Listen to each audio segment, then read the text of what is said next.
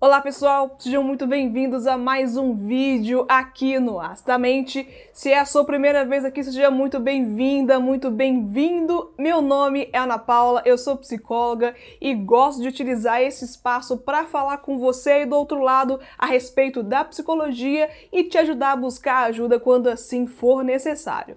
Hoje eu estou aqui para fazer aqui mais uma prática de respostas de perguntas, dúvidas que vocês me encaminham pelo meu Instagram ou então aqui nos comentários. E hoje o questionamento, ele não é diferente de alguns outros que eu recebo, mas eu decidi fazer um compilado das perguntas que eu recebi para responder a respeito da questão do psicólogo com Deus dentro do consultório. Será que essa é uma questão problemática para psicólogos? E se o psicoterapeuta for ateu, por exemplo, ou seguir alguma outra religião que não o cristianismo, o que acontece nesse caso? Como que nós devemos ou podemos lidar com a religiosidade dos nossos pacientes nesse contexto terapêutico? Essa é uma questão que você gostaria de saber? É uma dúvida que você tem? Fica nesse vídeo até o final, porque hoje eu respondo mais essa questão.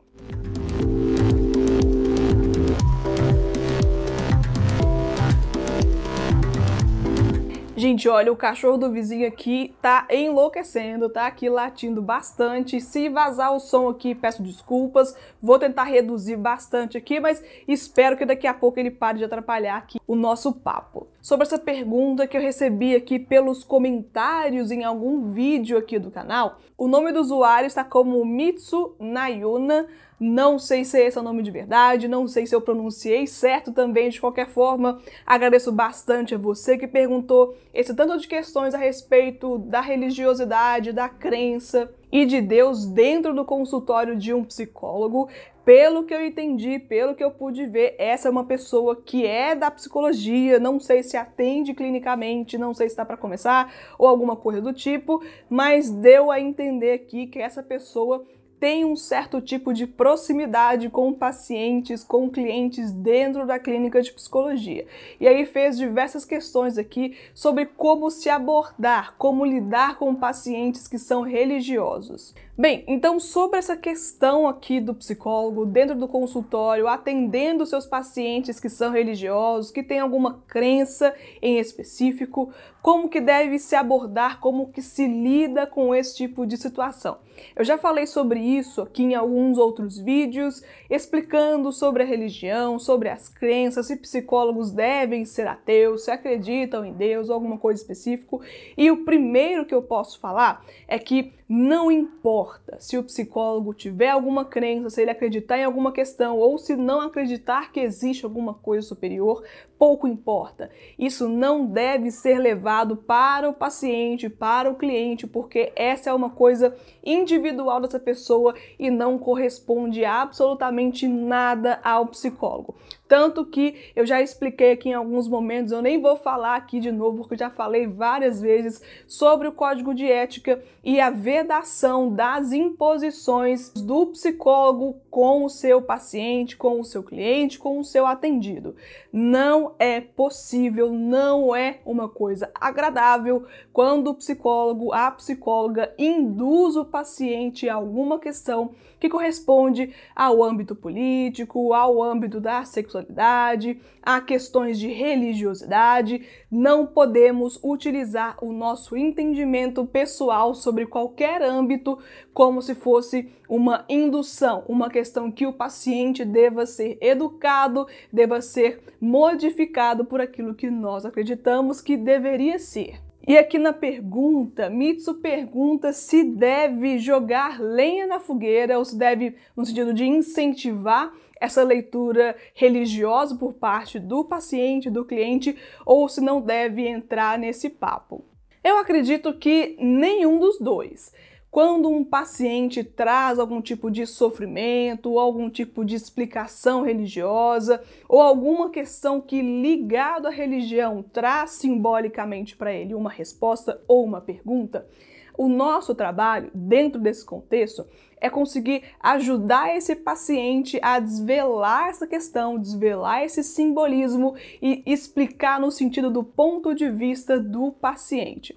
Eu sei que muitas vezes aparecem pessoas com um entonamento de culpa, com uma questão de pecado muito grande, e não é a gente que tem que falar para essa pessoa se está certo ou se está errado, porque nós não vamos julgar e nós não vamos induzir absolutamente nada com relação a isso. O nosso dever é olhar para esse objeto, olhar para esse fenômeno, tomando cuidado com essas devidas proporções e enxergando a partir do olhar do paciente, porque o processo é dele, o objetivo ali também é dele, a criação levantada ali é totalmente dele ou dela e não é uma questão nossa de falar que sim ou que não, que isso não existe, para com isso. Não é essa questão. Pode ser a coisa mais absurda de acordo com o nosso olhar, mas o nosso papel, o nosso objetivo como terapeuta é olhar para aquilo que ele traz e entender o significado daquilo que ele sente, daquilo que ela sente a respeito daquela questão. Por isso que eu acredito que não é necessariamente nem fingir que o paciente não falou nada ou motivá-lo, jogar lenha na fogueira, falando que é isso mesmo, ou enfim, não é essa a questão. O ponto é justamente o que leva aquela questão aparecer. O que que significa para ele ou para ela essa crença ou a falta dela? O que que significa, o que que representa para essa pessoa essa construção que ele ou que ela tem? e quais são os impactos na prática, na vida daquela pessoa e certamente tem que ter um motivo para ele ou para ela ter trazido isso para a terapia e isso é o que deve ser abordado, esse motivo, essa motivação que levou esse tema a ser trazido para a terapia. Então, como quase tudo no processo terapêutico, é mais importante as perguntas que você, como psicólogo, como psicóloga, vai fazer para esse paciente com relação a essa crença ou a falta dela. O que, que você direciona para essa reflexão, como que você transmite para essa pessoa a necessidade de repensar sobre aquilo que ela ou que ele traz e a necessidade de se explorar esses detalhes para compreender qual que é o significado dessa religiosidade ou dessa crença para essa pessoa. Então não é necessário fingir que o paciente não falou nada a respeito ou fugir do assunto. Também não é necessário que você se envolva a nível de motivar a pessoa, de colocar aquela pessoa realmente crente fervorosamente naquilo que ele ou que ela acredita, não é o nosso papel essa questão. Essa é uma definição que o paciente tem que fazer se ele for deixar de acreditar. É uma questão dele ou dela, se ela for acreditar ou não, é uma questão dele ou dela, nós não temos nada com isso. E aí geralmente surge aquela questão, né? E se o paciente pergunta pra gente qual que é a nossa crença? Olha, nós não somos obrigados a falar nenhuma questão de cunho pessoal para o paciente, para o cliente. Isso vai muito de acordo com o profissional, com a profissional que está em atendimento, definir para que, que aquela resposta vai ser colocada, se é necessário ou se não. E a minha questão aqui principal é por que, que o paciente perguntou isso para você? Por que, que ele está interessado em saber da sua questão, do seu conhecimento a respeito de algo ou da sua crença? Qual que é a relevância disso, de uma questão sua, na vida do paciente que está ali dentro do seu consultório?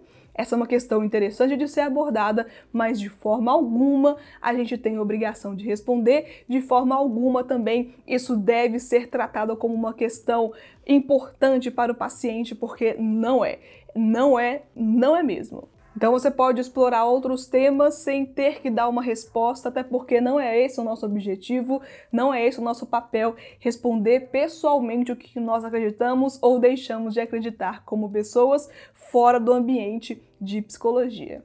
Então, só para fechar aqui esse pensamento, fechar essa linha de raciocínio, não importa a nossa crença, não importa o que a gente acredita, não importa o que para nós é certo ou errado, a gente não deve induzir o paciente a nada, muito pelo contrário, a liberdade abertura para aquele cenário, o entendimento de vida daquela pessoa é muito importante, assim também como a gente, como pessoa, lidando com o cliente, com o paciente, não precisamos também deixar de acreditar naquilo que a gente acredita ou modificar uma coisa que nós pensamos porque aquela pessoa pensa diferente e, enfim, causar na gente uma mudança a partir de um viés de uma outra pessoa. Isso não necessariamente é uma coisa precisa, nós podemos completamente diferenciar o que é nosso e o que é do paciente, deixar o que é dele com ele, deixar o que é nosso com a gente, respeitar esses dois objetos, respeitar essas diferenças e prestar um bom serviço de acordo com o viés do paciente, do cliente, aquilo que ele ou que ela traz, independente do que a gente pensa a respeito. Mais uma vez eu agradeço muito, Mitsu, pela sua questão. Eu ainda não sei se esse é o seu nome, deixa aqui embaixo nos comentários se realmente eu estiver falando errado, passando vergonha aqui com vocês, mas muito obrigada mesmo por participar aqui do canal, por deixar a sua questão. Eu espero que tenha feito sentido também para outras pessoas falar um pouco mais sobre esse tema, que é polêmico sim, tem muitas dúvidas, o tema não se encerra por aqui, por isso que eu conto com você aí do outro lado para deixar aqui embaixo nos comentários a sua visão sobre isso, qual que é a sua experiência sobre a questão, desde que é claro, gente, comentários que sejam positivos, respeitosos, sem criar aqui algum atrito ou algum ambiente de inimizade, porque não é esse o nosso objetivo. Gentileza é muito importante, contar com vocês também é muito importante eu agradeço o apoio de cada um. Obrigada a você também que ficou aqui até o final e até o próximo vídeo aqui no Astamente. Tchau, pessoal!